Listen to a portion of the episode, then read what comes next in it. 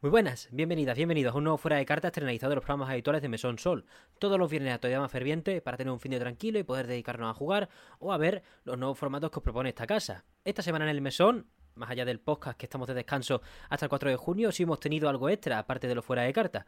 Y es que hemos traído el reportaje especial Retro Barcelona que le hicimos, bueno, que os dijimos que íbamos a subir la semana pasada y que, bueno, estuvimos allí presencialmente hace un par de semanas y ahí tenéis nuestra cobertura, las entrevistas tanto a Danilo Barbosa de Two Strikes, a Fernando Porta de la revista Loop y a Manuel Bacallado sobre su propio proyecto Impact Trial Simulation. La verdad que una experiencia que hemos disfrutado bastante, viendo proyectos independientes, compartiendo ilusiones con personas y conociendo, bueno, pues un sitio nuevo, Hospitalet, y también, por supuesto, pues a gente nueva. 25 fueras de carta, 25 semanas haciendo esto, así que puede que sea el momento de que vuelva un clásico, aunque sea por un día. Get on to rock, get up to burn, stand with the pride, ever feel your desire.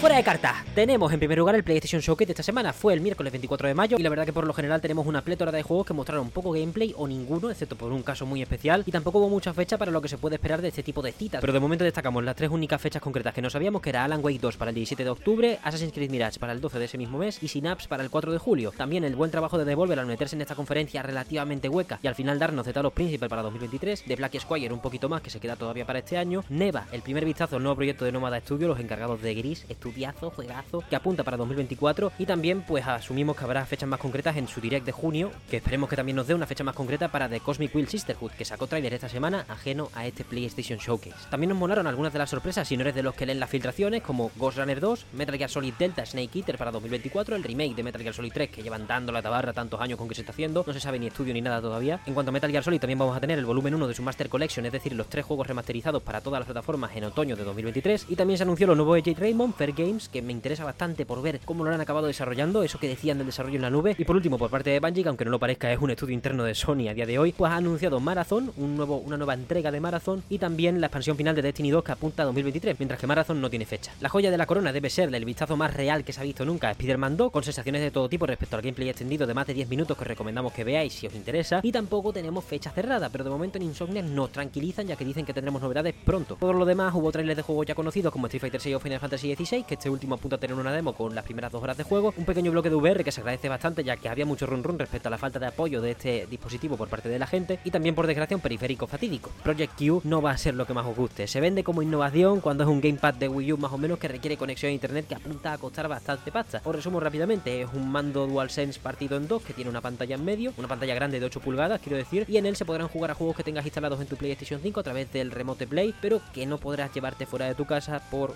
fallos de cobertura, por supuesto, tenéis que estar conectados a una red wifi y entonces deja mucho que desear, ya que no es ni una apuesta por lo portátil ni una apuesta por la nube, que es lo que se venía rumoreando. Y sobre todo teniendo cosas también de Sony como el Backbone One, que es básicamente un mando para móvil especializado de PlayStation, el cual puede hacer lo mismo que este mando, que este Project Q. Os recomendamos de todos modos para sacar vuestras propias conclusiones que le echéis un vistazo a la conferencia si os apetece ver los trailers sueltos que tienen subido en la página de PlayStation para haceros a la idea de la gravedad de los anuncios y de la gravedad de lo mostrado, por ejemplo de Metal Gear Solid 3, pues no hubo gameplay, fue simplemente un teaser, por eso tampoco le damos mucha más profundidad. Y pasamos a los otros dos mini bloques que tenemos para esta semana. En cuanto a la adquisición de Activision Blizzard por parte de Xbox, tenemos novedades ya que China aprueba la adquisición de manera incondicional y Xbox ya ha presentado de manera oficial su apelación a la CMA, que de momento pues está quedando bastante sola en cuanto a los grandes países, aunque la Federal Trade Commission sigue sin haber tomado ninguna decisión. Por otro lado, el otro bloque son despidos, por desgracia. Sega echa a 121 personas de Relic Entertainment, los de Age of Empires 4, en busca de centrarse en su franquicia clave. Es un movimiento estratégico, como siempre nos suelen decir en este tipo de malísimas noticias. Y por otro lado, Brace Yourself Games hace algo parecido despidiendo el 50% de su plantilla con ese tipo de razones, borrando del mapa proyectos sin anunciar y queriendo centrarse en los DLCs de Crypto de Necrodancer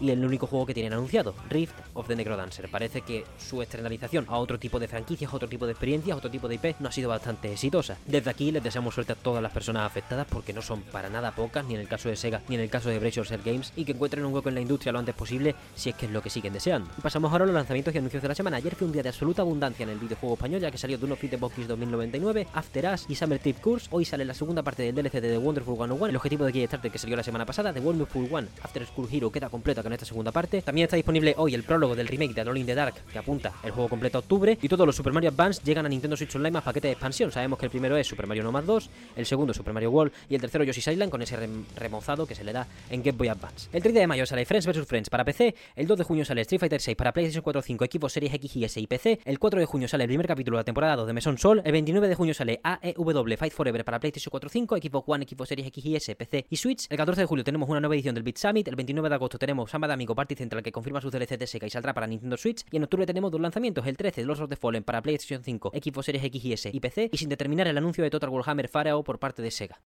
Y hasta aquí, el fuera de carta esta semana, bastante rápido, como he dicho, pues se acercan las conferencias de Xbox, de Devolver, el Summer Game Fest, estas cositas, la estafa de Geoff todo eso que dice que va a haber, oh, tantos anuncios, no sé qué. Pues bueno, parece que mucha gente se quita de ahí. También esta semana, como he dicho, el PlayStation Showcase, pues hace que la gente prefiera estar fuera de esa sombrilla, ¿no? Que puede ser, pues que todo el mundo esté mirando a los canales oficiales de PlayStation. Y nada, muchísimas gracias por seguir estos boletines de actualidad. Espero que os sean de utilidad y seguiremos cubriéndolos. Un placer llegar hasta 25, la Virgen. Son, son bastantes, ¿eh? Para, para una tontería que empezó cuando quería separar las noticias de los programas de los juegos del año, ¿no? Y dije, venga, voy a dar las noticias aparte. Y al final, pues, se ha quedado, se ha sentado este formato aparte. Todos los viernes entre las 6 y las 8, más las 8 que las 6, pero eh, ya sabéis.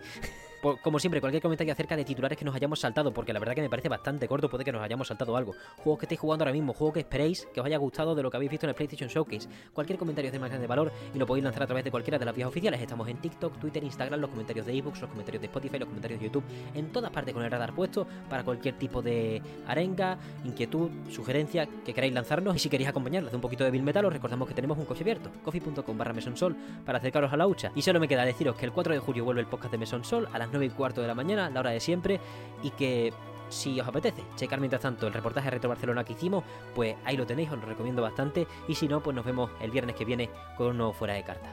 Muchísimas gracias por todo, una vez más, y nos vemos la semana que viene.